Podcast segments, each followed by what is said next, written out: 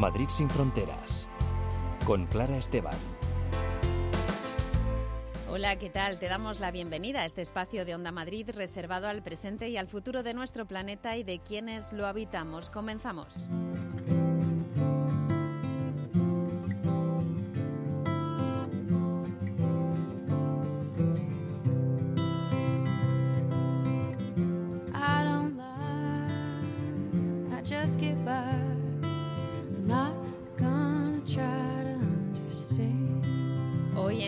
Fronteras nos fijaremos en primer lugar en la situación en Afganistán. La presión hacia las mujeres y las niñas se intensifica recortando sus derechos más básicos, aunque los talibanes han permitido que las trabajadoras humanitarias puedan volver a sus puestos en las ONG como Save the Children. Con esta organización Hablaremos sobre la labor esencial de estas mujeres que ellas llevan a cabo en este país. También hablaremos de tres novedades de la editorial Capitán Swing que hablan desde diferentes perspectivas del racismo que sufren las personas negras, africanas y afrodescendientes. No me toques el pelo, tiro de larga distancia y feminismo de barrio son los títulos en los que vamos a fijarnos. Además, con WWF España hablaremos sobre el tráfico de especies, una actividad criminal tremendamente cruel y que afecta gravemente a la biodiversidad, pero que compensa a los traficantes porque está menos perseguida que, por ejemplo, el tráfico de armas o de drogas. Y desde Ecologistas en Acción nos hablarán de la importancia de tomar medidas estructurales y sostenibles para que los alimentos básicos sean realmente asequibles para toda la población.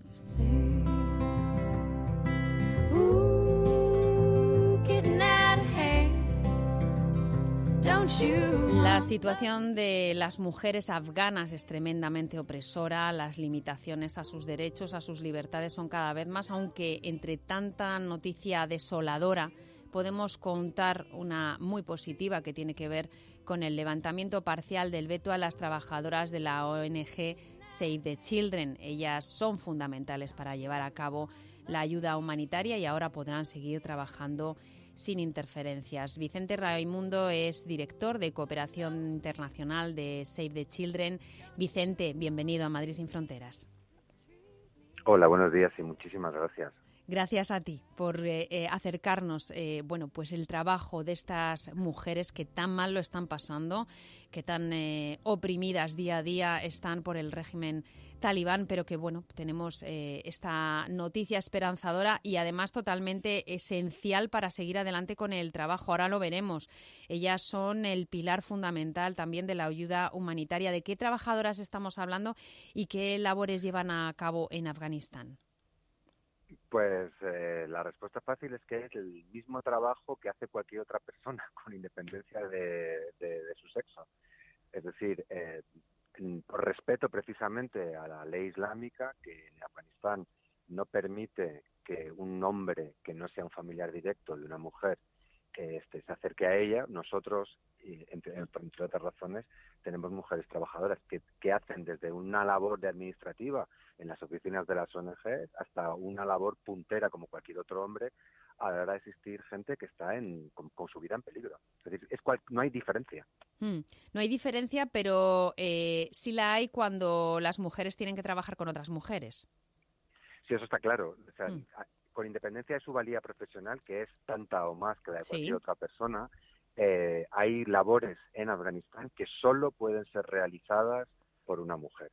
Y no solo cualquier labor, son labores críticas. Eh, ejemplo clásico sería una mujer eh, que necesita una ayuda profesional porque tiene un parto complicado, un niño pequeño que va con su madre a una consulta enfermo de diarrea o con una, con una gastroenteritis grave, solo puede ser atendido por otra mujer. Entonces, la presencia de una mujer eh, afgana que hable su propio idioma, que respete y conozca la cultura, no es un capricho, es una necesidad absoluta para poder eh, eh, preservar la dignidad y salvar vidas de muchas mujeres y otras niñas que si no, no serían atendidas. Mm, te has referido sobre todo al aspecto sanitario, al ámbito sanitario.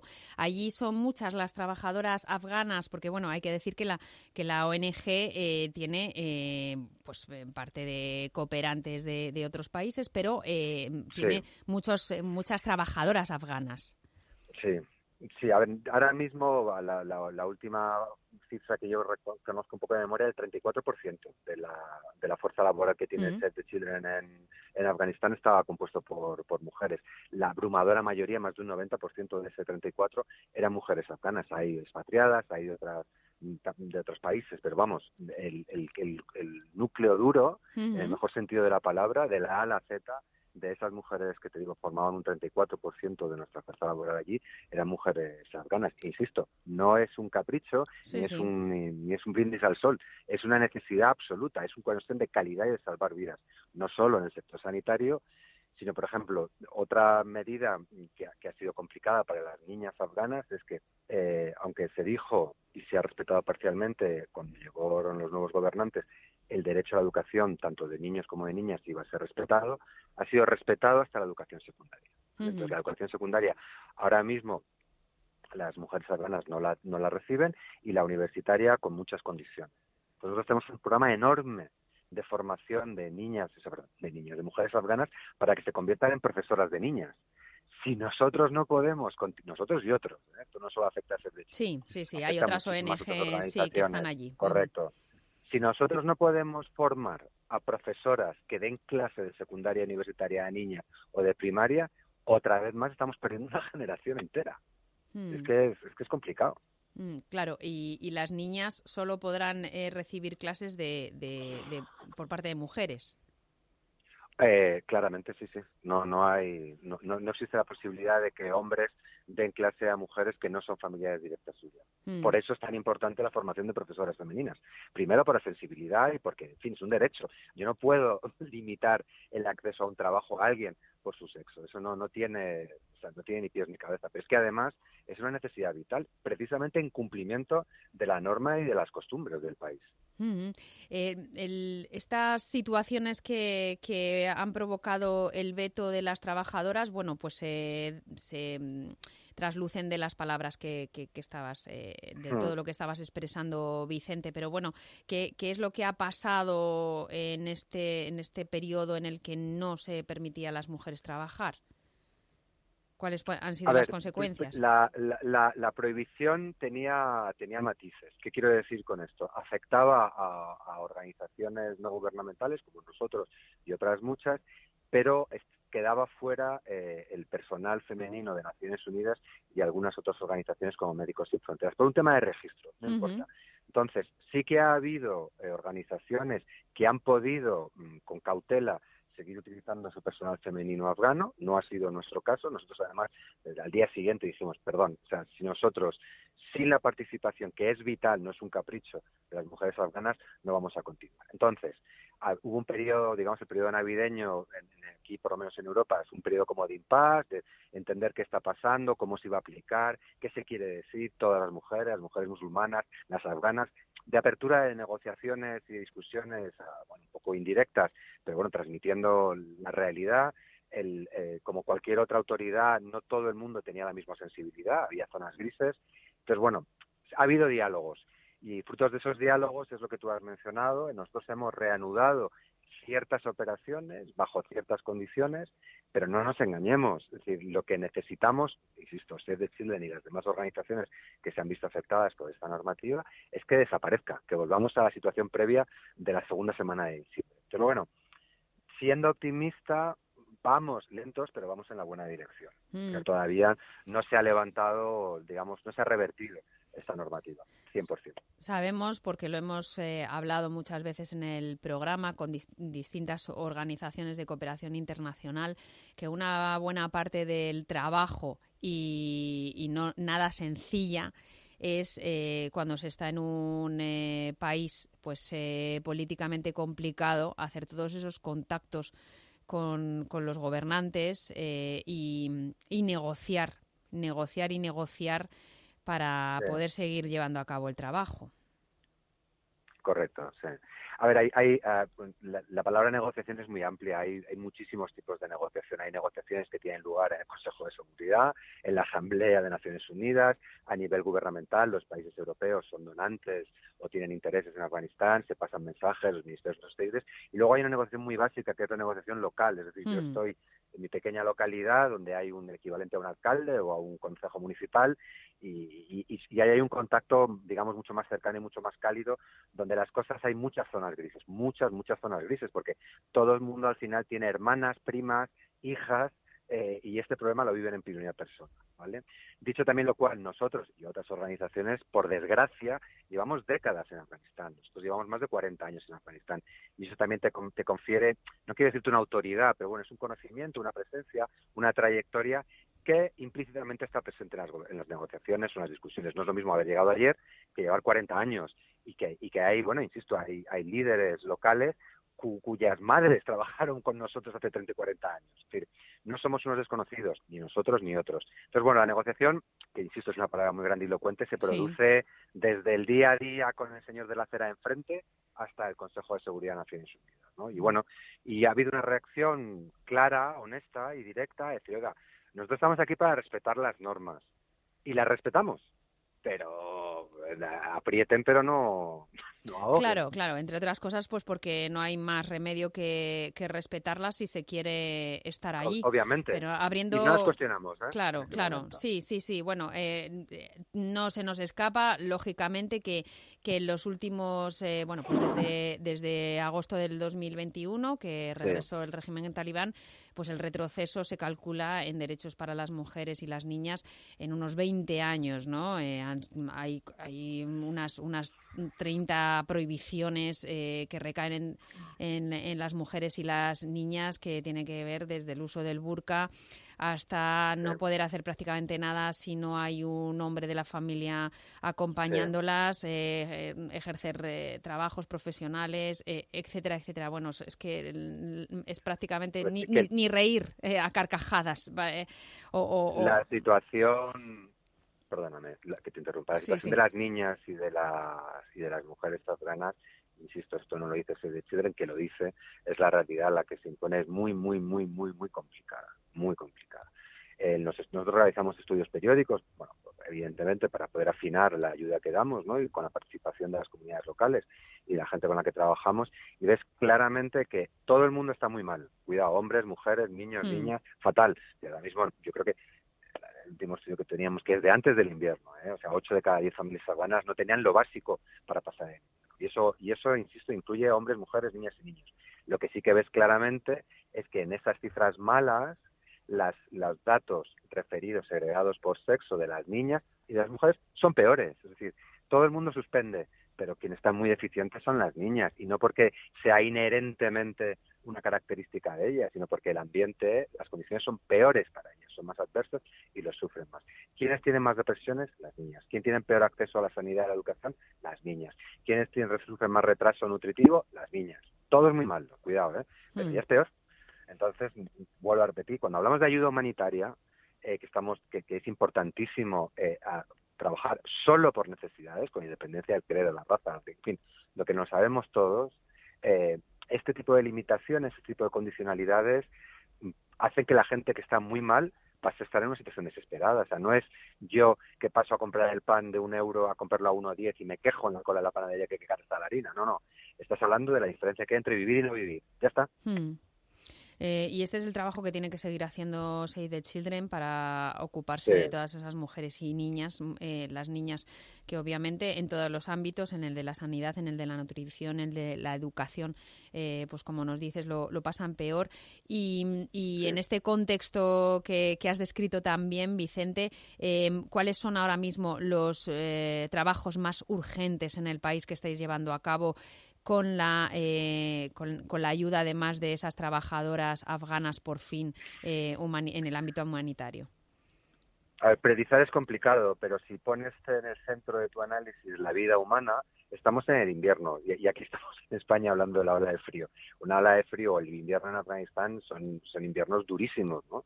Eh, entonces, tenemos el invierno y sabemos que regularmente en el invierno enfermedades respiratorias relacionadas con, el frío y con el mal abrigo de, las personas más débiles suben exponencialmente, por lo tanto, un refuerzo de la atención sanitaria de emergencia. Sabemos que hay gente que tiene problemas para un acceso a una nutrición suficiente y sana, exactamente, distribución de comida y el refuerzo de todos los servicios, perdón, de urgencia. El invierno en Afganistán no es ninguna broma y si tú estás con una base de desnutrición, con una base de debilidad, el golpe puede ser mortal. Entonces, la capacidad que tengamos todos nosotros, las propias autoridades afganas, las propias organizaciones afganas, que esto no se trata de extranjeros o nacionales, ¿no? La capacidad que la gente tenga de poder asistir a los que están en una situación crítica, eso es lo que hay que hacer y lo que hay que reforzar. Y ahí, pues como cualquier cosa, tienes la sanidad, tienes la nutrición, tienes el abrigo, tienes el empleo, eh, dignifica mucho que una persona tenga acceso por sí misma a su propio beneficio y a su propia renta y ella misma decide qué pagar y cuándo pagarlo. Es decir, no es solo asistencia, es empleo, ¿no? Y luego, bueno, pues si quieres a nivel más macro, político, es fundamental que toda la asistencia humanitaria que venía financiada por gobiernos extranjeros, desde Estados Unidos, los europeos, siga llegando a Afganistán, que esa asistencia humanitaria no sea sujeto de sanciones. Las sanciones están para otra cosa. Tenemos infinidad de ejemplos que, en los que las sanciones brocha gorda benefician a quien benefician y perjudican a los que menos tienen que perjudicar. Por lo hmm. tanto, sí que ha habido hace poco una resolución del Consejo de Seguridad de Naciones Unidas hablando de la excepción humanitaria. Las, sanciones se aplican bien, ¿vale? No entro ahí, pero no se pueden aplicar a todo el mundo. tú no puedes dejar sin programas de salud que financiaba el o sea, que ejecutaba el Ministerio de Salud con organizaciones internacionales financiadas por los grandes bancos. No puedes suspenderlas, no toca, no puedes. Eso es condenar a la muerte a mucha gente. Entonces, bueno, desde nivel micro a nivel macro, por desgracia, Afganistán de los años 70 es un país que está enormemente necesitado del apoyo externo, sin entrar en política de ningún tipo. ¿eh? Claro, estamos eh, aplicando unas sanciones precisamente pues por los eh, el, recorte de derechos y las políticas del gobierno talibán y lo que estamos haciendo es perjudicar a las personas que ya están eh, siendo discriminadas y, más oprimidas dentro del propio régimen. Así que lo que estamos haciendo es, em, es romper por el eslabón más débil. Sí, o sea, no, no, mm, si la inflación de un 10% en España no me afecta a mí igual que a una persona que ya hmm. antes no llegaba. Claro. O sea, eso está claro. Insisto, yo, la mía es la queja de la cola del pan y lo otro es una persona que tiene que decidir entre pagar el alquiler y, y, o la luz. Hmm. Pues esto es igual, aquí tienes que decidir entre comer, no comer y muchas cosas. Entonces, y esa, esa red de salvación la financiaba, pues bueno, gobiernos, eh, institutos internacionales, bancos internacionales. Eso no puede estar sujeto a sanciones, que cae por su propio peso. Entendemos el objetivo de las sanciones. Pero no es la forma, no es la vía. no, eh, es un instrumento muy, muy burdo, o sea, tiene que afinarse. Mm. No hay un contenido político en el que no me meto, unos programas de desarrollo en los que yo no me meto en estos momentos, pero no puedes dejar de financiar la distribución de medicamentos mm. o el personal sanitario en zonas remotas. Eso no se puede. No se debe. Es obvio sobre quién va a recaer las, las consecuencias. Eh, Save the Children lleva 40 años, como dices, eh, trabajando en Afganistán. Tú conoces bien el, país. Eh, tenemos una imagen em, nítida de, desde aquí, desde España, desde Occidente, de lo que es ese país. No, y no lo digo regañando, es normal. Es decir, desde, desde probablemente, no sé qué decirte, desde la India tengan una imagen también estereotipada de lo que es España. Eh, Afganistán es un país muy grande y muy vasto y muy diverso. O sea, hay, culturas que son radicalmente diferentes, que vienen de distintos orígenes. Es un país riquísimo en, cuanto a en términos, en términos culturales, es muy vasto, es muy diverso y podrías hablar de los afganistanes. Es un país que, que, desde su creación más o menos artificial no, ha tenido una identidad y una unidad política y una entidad dominante según los momentos, pero no tiene nada que ver las zonas fronterizas con, con Irán en el oeste, las zonas de influencia pakistaní en el este o el sur, o las zonas limítrofes con China. Es que son realidades completamente distintas.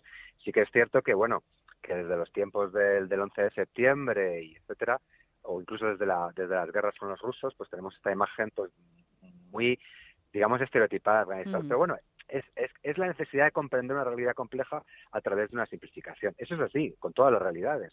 Aquí en España se habla de los madrileños, los vascos, los catalanes, y somos todos diferentes, y, dentro de ello hay mucha diferencia. No es lo mismo mm. una zona de Barcelona que otra, o una zona de Madrid que otra. Son, dentro de una aproximación común hay muchas diferencias que son significativas. Pues en Afganistán es exactamente lo mismo. ¿no? Bueno, quien eh, sí conoce perfectamente las, eh, lo que está pasando en Afganistán eh, son las trabajadoras y trabajadores de, de, la ONG Save the Children que están todos los días eh, eh, pues al pie del cañón, eh, atendiendo esas necesidades urgentísimas y ojalá vayamos viendo un panorama mejor. Mm, no, sé si, si, hay cabida para el optimismo o por lo menos para que se vayan ablandando un poquito pues la dureza de la, de la realidad, Vicente. ¿Crees que, es posible o, el panorama? Yo creo que sí. ¿Sí? No, yo creo que, vamos a ver, dentro de un esquema, dentro de un esquema de dificultades reales, eh, el, el, apretar o el aflojar, estamos ahora mismo, yo creo, en un periodo de aflojar. Hmm. Que esto es, depende con qué compares, claro, si compares con dónde deberíamos estar, pues no soy optimista. Si comparas de dónde venimos, sí soy optimista. Al final es donde fijas tu, tu objetivo. al final es, es la capacidad de acceder a una población vulnerable que necesita de ayuda propia o externa.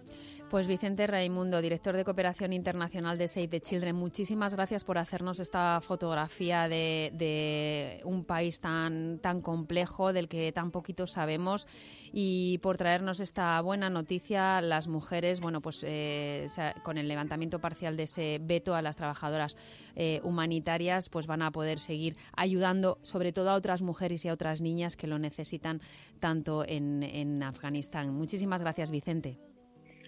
Gracias a vosotros, un placer. Un abrazo. Hasta pronto.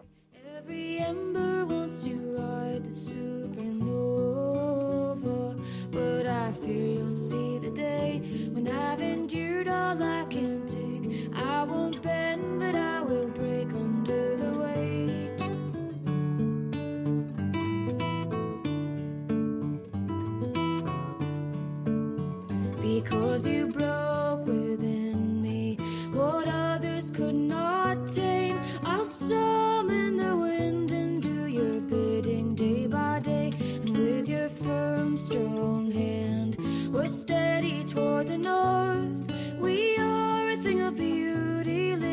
fires of iron ore. Your good old girl was built to soar.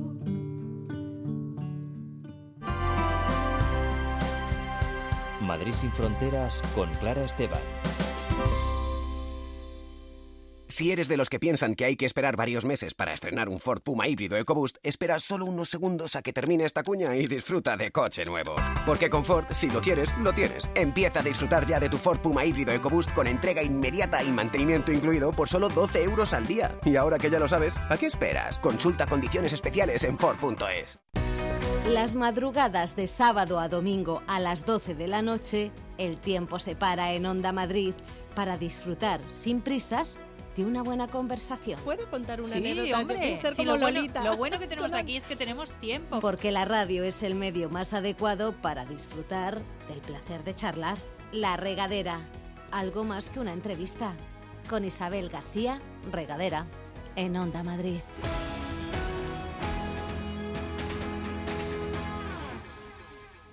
¿Tienes 55 años o más y te gusta viajar? Aprovecha las rutas culturales de la Comunidad de Madrid y asesórate en viajes el corte inglés. Reserva desde 25 euros por persona con pensión completa y viaja a destinos nacionales, internacionales o a bordo de un crucero. Consulta condiciones en viajes el corte inglés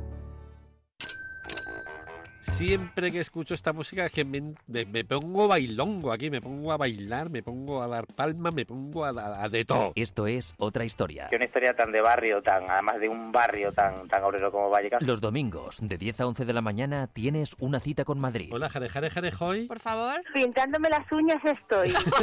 Su historia, lugares, personajes, libros, música, arte y momentazos en Esto es otra historia. Dime el tema, por favor. Con Esther Sánchez y David Botello. Pues el Robinson cruzó español. En Onda Madrid. Mogollón, madre mía. Esto es una pasada.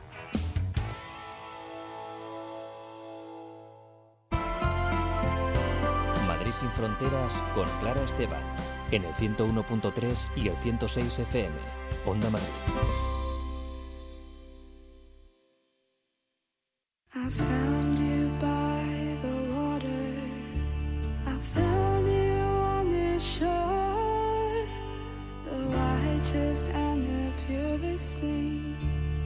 think I'd ever saw. I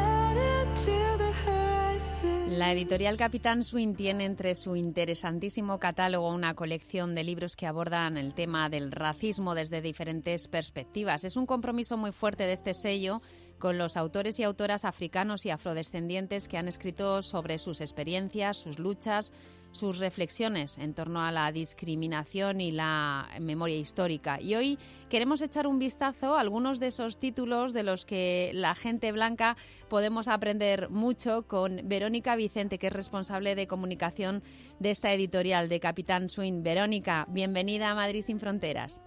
Gracias, Clara.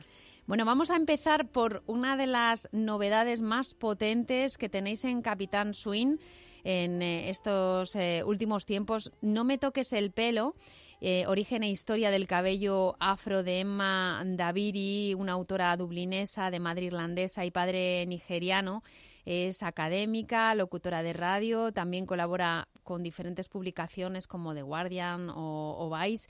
Es una bueno, pues autora y activista que habla sobre este tema.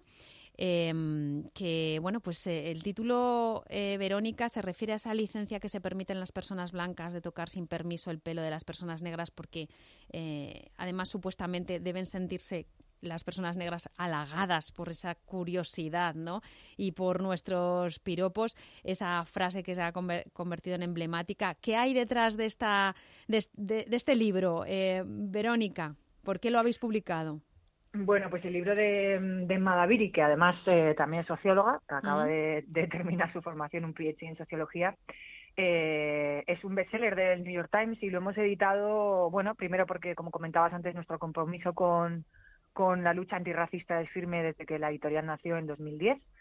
Ya publicábamos por aquel entonces libros eh, de personas racializadas y en segundo lugar porque Madaviri escribe un ensayo muy completo y interdisciplinar sobre sobre cómo realmente ha sido el pelo más que la piel eh, como cabría, o sea, no cabría pensar así, pero ha sido el pelo más que la piel lo que ha discriminado a, las personas negras a lo largo de la historia, ¿no? Entonces, al final ella, bueno, eh, en el ensayo habla de perspectiva de género, de clase, por supuesto, de raza, pero también, aparte de hacer una recopilación histórica de, de cómo se ha discriminado a las personas negras a través de su cabello, a través de los siglos, también habla de cómo a partir de 2010, sobre todo en Estados Unidos, se produce una especie como de reivindicación del pelo afro natural para hacer activismo y hacer lucha antirracista desde, desde aquí. Ella habla también un poco de su propia perspectiva como mujer negra, aunque ella es mestiza porque su madre es irlandesa, eh, y a través de unas memorias de su propio sufrimiento y de cómo ella ha vivido la discriminación en sus propias carnes,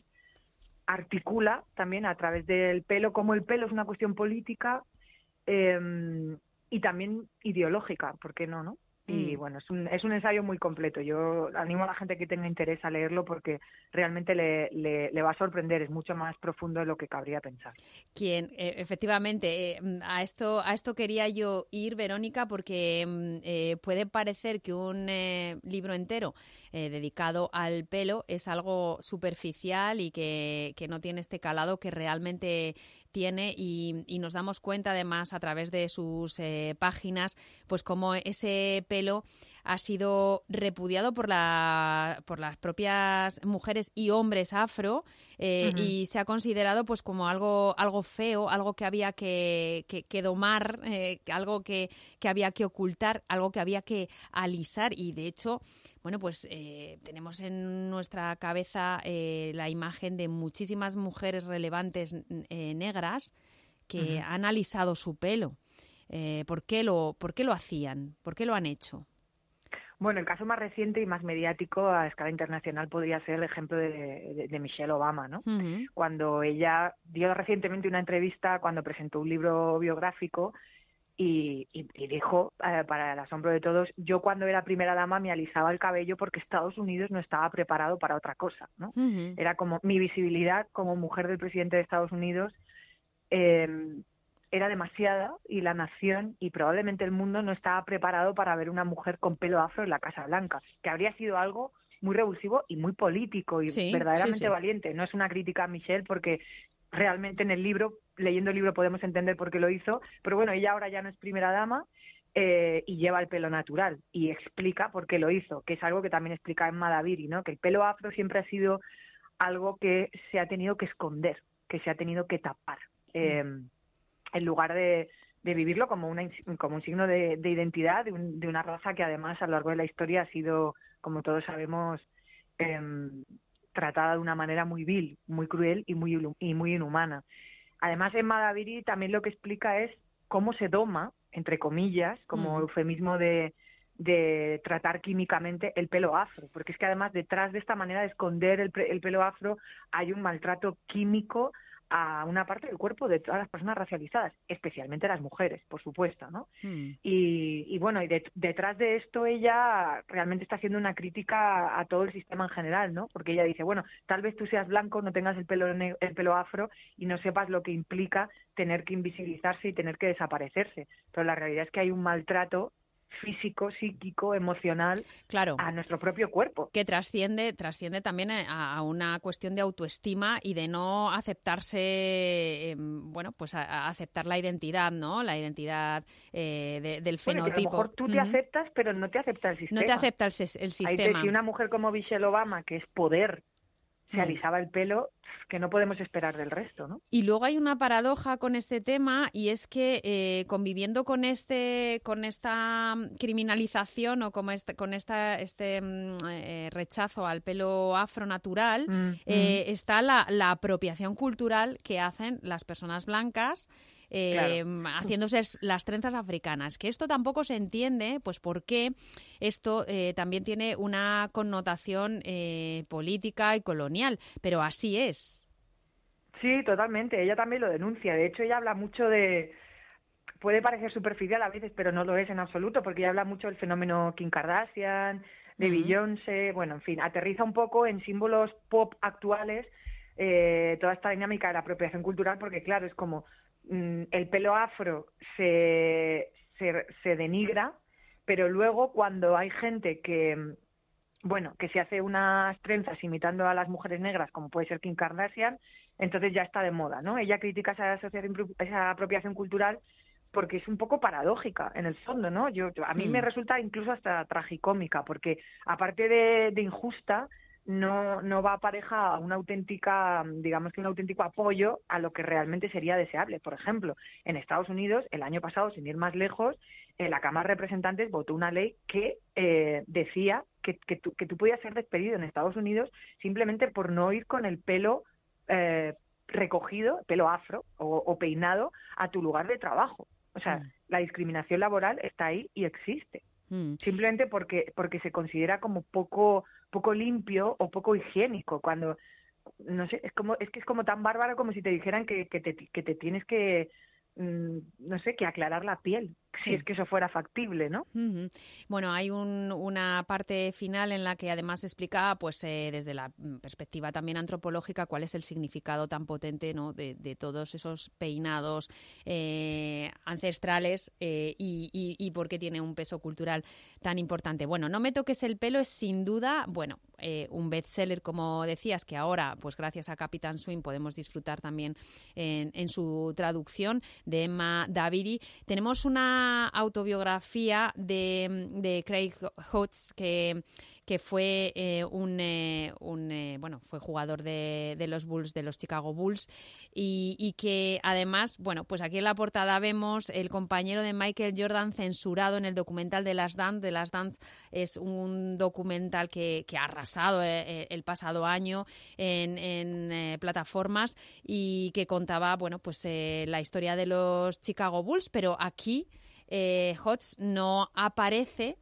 porque eh, tuvo una implicación eh, política muy importante. Eh, bueno, se mojó, dio la cara por los derechos civiles y sobre todo a, raíz de, la paliza a Rodney King, que seguramente pues todos tenemos recordamos.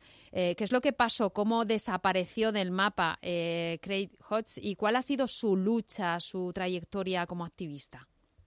Bueno, Chris Hodge procede de una familia humilde eh, y como tantos otros jugadores o deportistas de élite en Estados Unidos llegó muy lejos eh, gracias a becas. Pero realmente él era una persona que había estado muy politizada porque pertenecía a, bueno, en su familia había habido mucho activismo en favor de, de los derechos civiles y también antirracista Y, y, claro, cuando él llega a la NBA como un fichaje, porque él llegó a ser uno de los mejores triplistas de la historia de la NBA.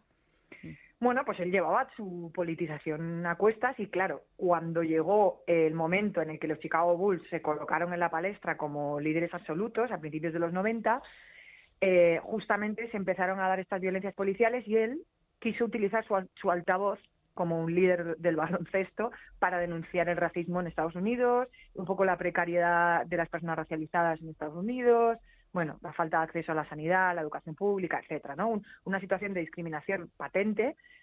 Y claro, él se quiso mojar y encontró eh, una, una, ausencia de apoyo por parte de sus compañeros de la NBA, en mm. concreto de sus compañeros de partido, los Chicago, de, del equipo, de los Chicago mm. Bulls eh, y, de, Michael Jordan. Afroamericanos, muchos de claro, ellos. Ese, ese era un poco la denuncia de Craig Hodge, era, vamos a ver, somos una pandilla de negros jugando al baloncesto, haciendo ricos a una pandilla de blancos que se llevan el dinero de nuestras victorias. Mm. Entonces él cuando denunció pues automáticamente empezó a darse cuenta de que esto iba en detrimento de su imagen como deportista y, bueno, y sin ir más lejos, todo cambió cuando fueron a la cuando ganaron uno de los anillos, creo que fue en el 91, fueron a la Casa Blanca y él le llevó una, una carta escrita al por aquel entonces presidente de Estados Unidos, que era Bush padre. Mm. Claro. Y, además vestido eh, con una prenda tradicional eh, africana. Mm. de, de, su, de, de, sus antepasados africanos. Mm. Y entonces él se la quiso dar al presidente y el jefe de prensa del presidente le dijo, no te preocupes, Craig, que yo se la doy.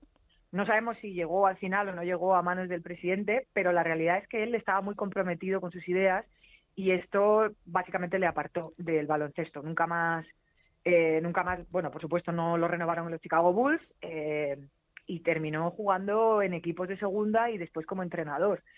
Pero bueno, es la historia de un hombre valiente que quiso denunciar algo que luego hemos visto que, que, que sí ha pasado, porque han tenido que pasar varias décadas para que la NBA hiciera huelgas por la violencia policial en Estados Unidos. Hmm. Pero es que él en su época, a principios de los 90, ya proponía esto. Él salía de los partidos y cuando estaba en el vestuario proponía a Michael Jordan y a otras personas importantes del momento hacer lo que el año pasado o el anterior estuvimos viendo en los vestuarios de, de los, de los equipos potentes de la NBA, ¿no? Entonces él fue como un visionario de esto. Lo que pasa es que, bueno, probablemente Estados Unidos y el mundo, como le pasaba a Michelle Obama, ¿no?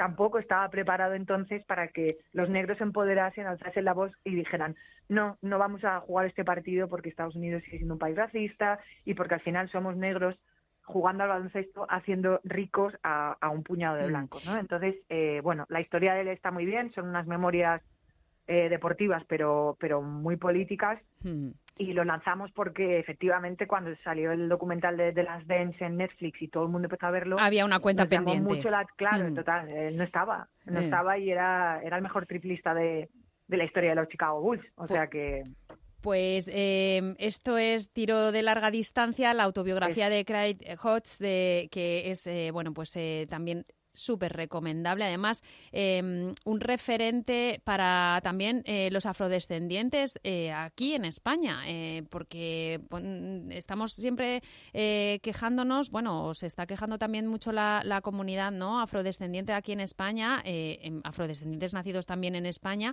pero que son negros, de, la falta de, referentes, ¿no? que cada vez es, afortunadamente menor, pero bueno, pues es muy interesante hacer esa memoria histórica, tiro de larga distancia de Craig Hodge, y no quiero que se nos acabe el tiempo, aunque se nos va acabando, Verónica, antes de que, de que mm, eh, me comentes eh, un poco también el último de los títulos, Feminismo de Barrio, tenéis muchísimos más en vuestro catálogo, pero eh, esta perspectiva del feminismo blanco que, que, que, bueno que se olvida ¿no? de, de- de las mujeres negras que mm, también eh, tienen que luchar por sus derechos como mujeres pero que además son negras Eh, y, y esto lo escribe Miki Kendall cuéntanos un poquito quién es ella y, y qué es lo que cuenta en, femi- en feminismo de barrio Bueno, pues Vicky Kildan es una autora de Chicago y el libro es un tirón de, ore- de ore- de orejas al feminismo hegemónico, ¿no? Por decir Hmm. al feminismo blanco. Ella denuncia que, bueno, que las mujeres blancas occidentales han dejado problemáticas de base olvidadas que, que afectan a muchas mujeres, ¿no? Eh, entonces es un poco, digamos que una llamada de atención al, al feminismo con privilegios, por, con muchas comillas, por decir esto, ¿no? Pero, pero ella lo que quiere decir es, bueno, eh, las feministas se están olvidando realmente de que hay, hay problemas como la pobreza o la violencia o el acceso a la vivienda o a la educación pública, a la sanidad pública, que afectan a muchas más mujeres en el mundo que, por ejemplo, cómo llegar a ser CEO de una empresa o cómo llegar a ganar más dinero o a liderar eh, proyectos profesionales. ¿no? Quiere decir que, que el feminismo blanco está muy centrado en sus propias luchas y pierde un poco la perspectiva de género de colectivo global, ¿no? donde tenemos que hacer todas juntas el esfuerzo de unirnos para que en todo el planeta las mujeres, sean de la raza que sean, de la clase que sean, del origen que sean, mejoren sus condiciones eh, de vida y sus derechos y, bueno, en ese sentido es ella hace unas memorias de cómo lo ha vivido ella, denuncia un montón de ejemplos, da muchos mm. datos en Estados Unidos y bueno, y nos recuerda que, el feminismo hegemónico tiene que mirar alrededor y mm. sacarse un poco eh, las gafas del privilegio y pensar un poco más en global en todas las mujeres. Una verdadera transversalidad, pero que además se fije en las mujeres que eh, tienen eh, menos privilegios aún, que tienen menos derechos reconocidos aún que, el resto de, las mujeres. Dentro del colectivo no todas las mujeres somos iguales, eh, hay más desigualdades dentro del propio colectivo feminista. Así que ahí está nuestro tercer título de Capitán Swing, Feminismo de Barrio de Miki Kendall, tiro de larga distancia de Craig Hodge y eh, de Emma Daviri, No me toques el pelo, el último lanzamiento de esta editorial, que es una referencia también obligada para un programa como este, Madrid sin Fronteras, porque por vuestra implicación. Así que enhorabuena, Verónica por estos títulos que, con mucho esfuerzo pues vais eh, poniendo en las librerías. Verónica Vicente, responsable de comunicación de la editorial Capitán Swing, muchísimas gracias y bueno, eh, te esperamos en breve con más novedades. Gracias a ti, Clara, cuando queráis. Un abrazo. Otro.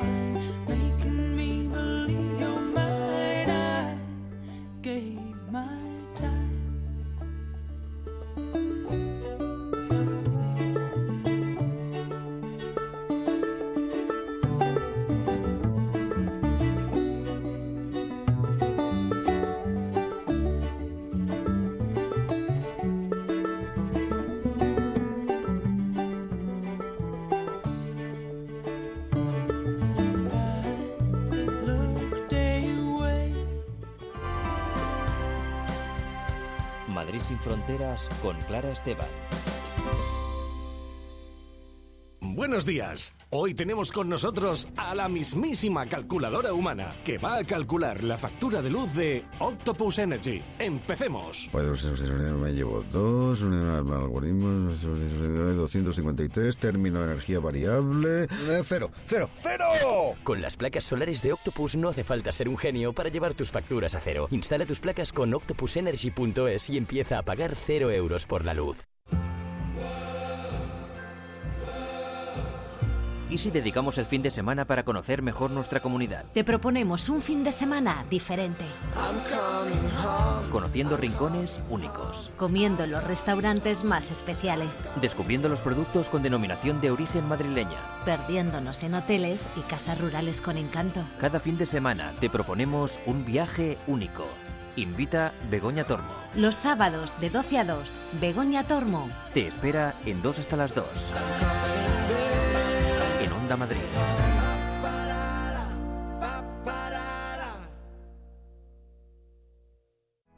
¿Tienes 55 años o más y te gusta viajar? Aprovecha las rutas culturales de la Comunidad de Madrid y asesórate en viajes el corte inglés. Reserva desde 25 euros por persona con pensión completa y viaja a destinos nacionales, internacionales o a bordo de un crucero. Consulta condiciones en viajes el corte inglés. Madrid sin fronteras con Clara Esteban. Onda Madrid.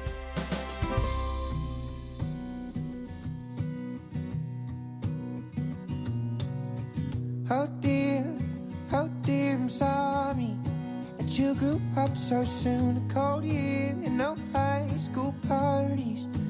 I've been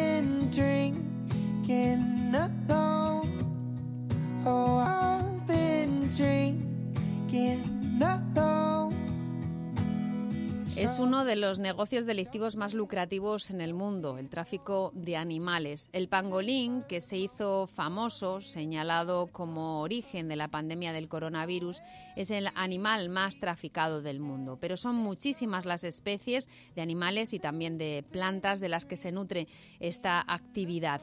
Y desgraciadamente es España la puerta de entrada a Europa de estos animales traficados, según los datos de WWF. Laura Moreno es responsable del programa de especies de WWF España.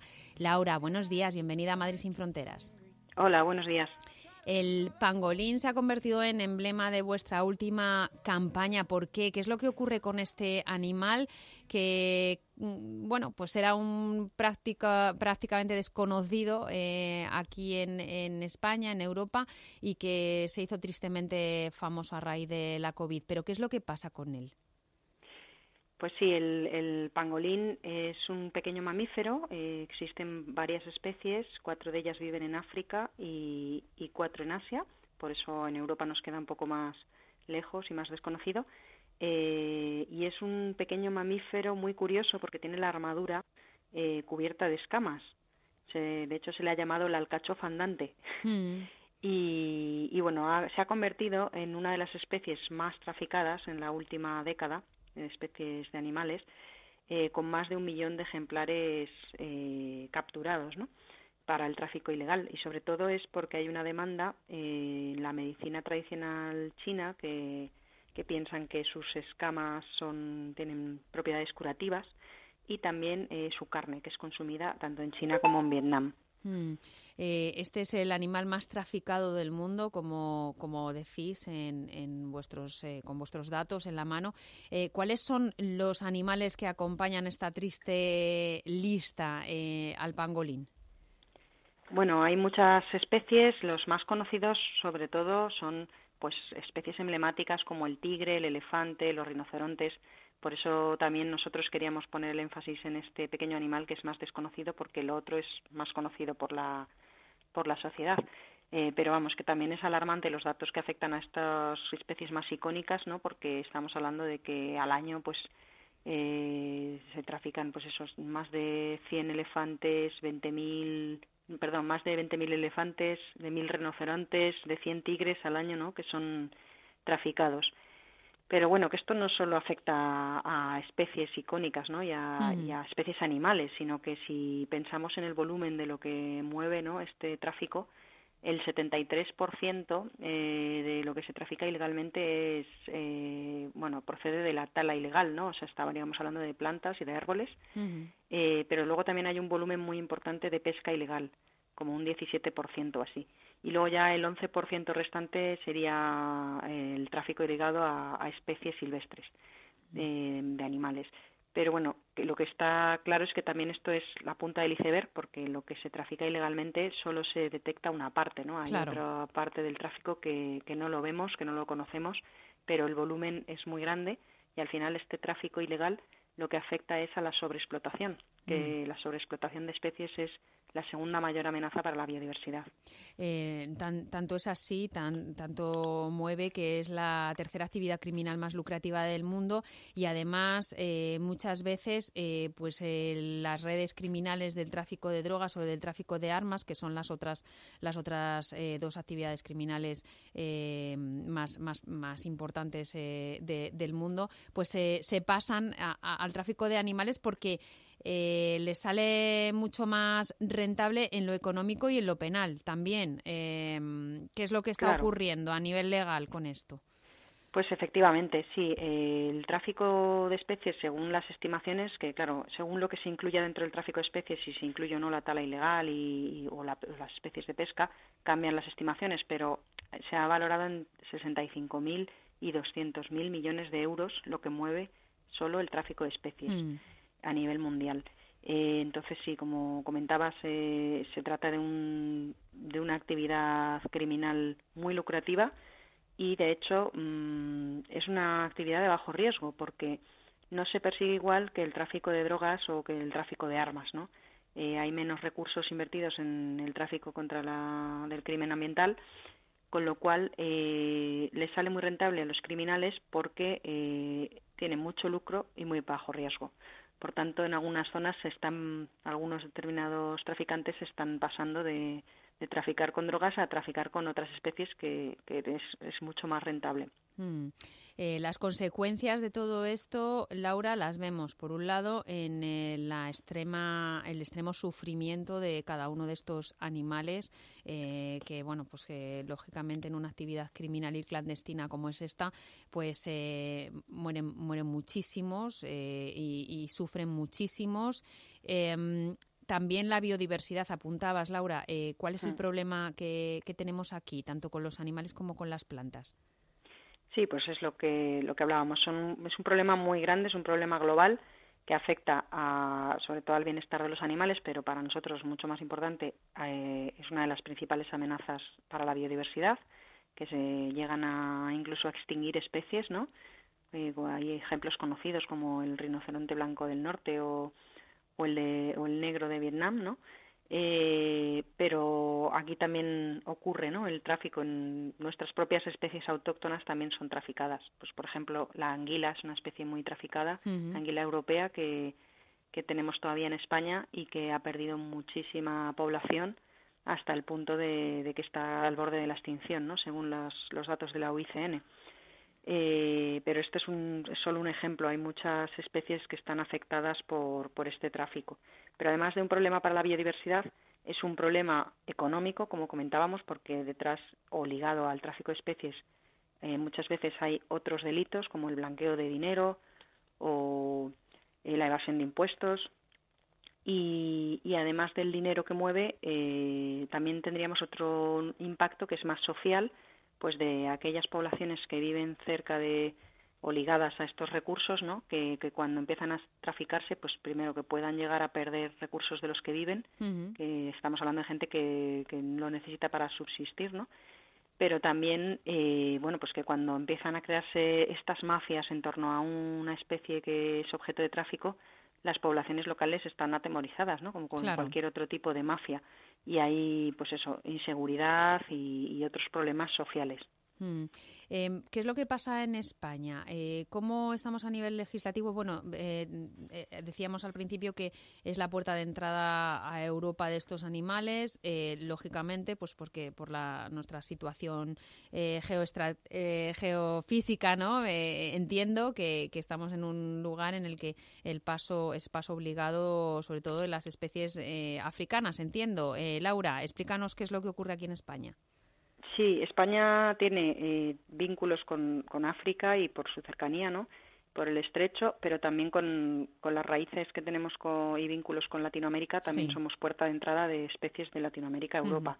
Y no solo somos eh, país de tránsito de estas especies que circulan desde estos continentes hacia Europa o hacia Asia, sino que también, como comentaba, eh, el tráfico ocurre también dentro de Europa y dentro de España, ¿no? Eh, especies autóctonas que se capturan para, para viajar decenas de kilómetros o miles de kilómetros a otros países. Eh, este es el ejemplo que comentaba antes con la anguila, ¿no? Que en España se capturan anguilas para, de forma ilegal para eh, el mercado asiático que lo utilizan en la alimentación y que es un producto pues muy valorado gastronómicamente allí y hay una auténtica mafia detrás de la captura de la anguila para, para llevarlo a Asia. Mm. Eh, y, bueno, básicamente mm, afecta también a muchas otras especies como la tortuga mora, eh, también a especies como los, las aves cantoras, ¿no? Esto es, ya es un tema de mascotismo, ¿no? Entiendo. Sí, de, a veces de coleccionismo de, mascotas, pero bueno, también hay de orquídeas, de plantas. Mm.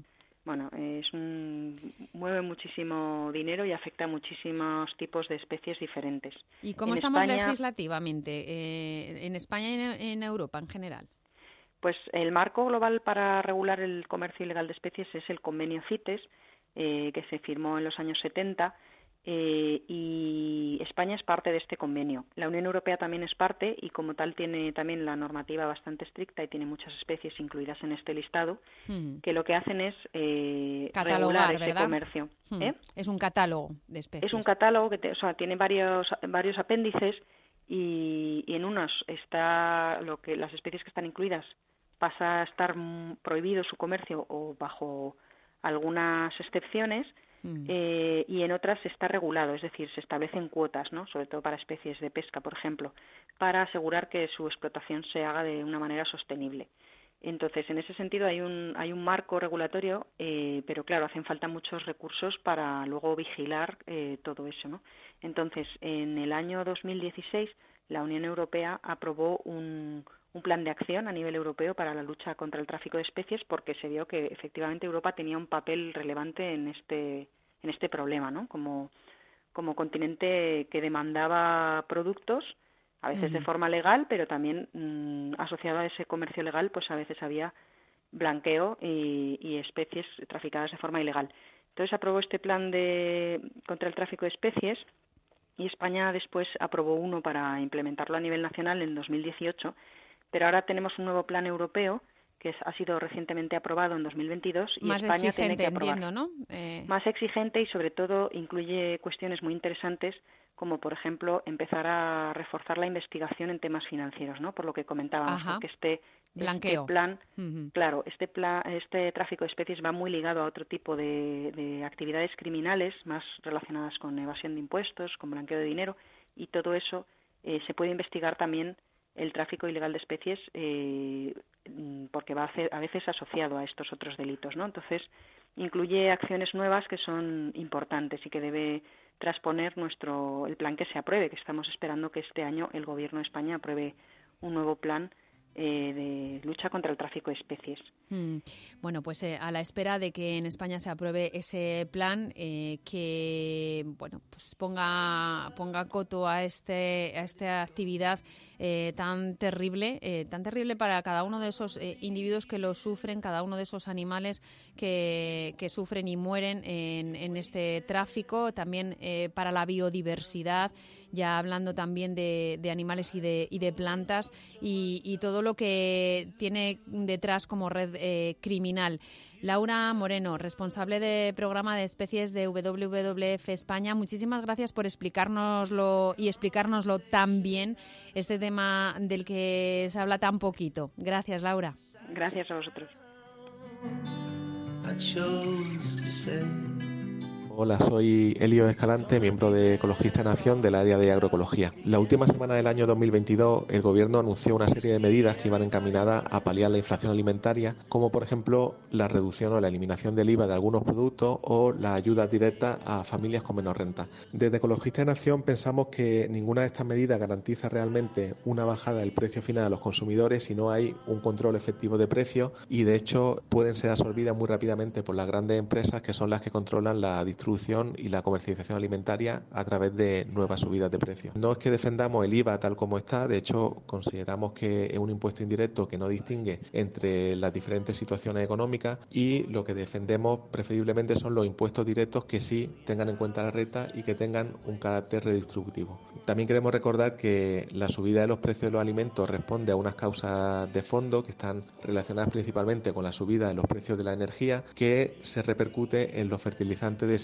o en el transporte y de esa forma se traslada a los alimentos. En este sentido, nosotros pensamos que los 300 millones de ayuda directa a agricultura y agricultora para compensar esta subida de insumos no supone ningún avance en la transformación del modelo de dependencia hacia los combustibles fósiles, sino que lo afianza. Por lo que creemos que hay que plantear medidas estructurales que vayan encaminadas a reducir la dependencia y la enorme huella energética que tiene actualmente la producción agroalimentaria en todos sus tramos, desde la producción hasta el transporte. Creemos que esto se debe hacer reorientando la ayuda al sector agrario a prácticas más sostenibles que reduzcan esta dependencia y a un mayor control público y comunitario de la distribución y comercialización, como por ejemplo son los mercados públicos de proximidad, además de un control de precio efectivo.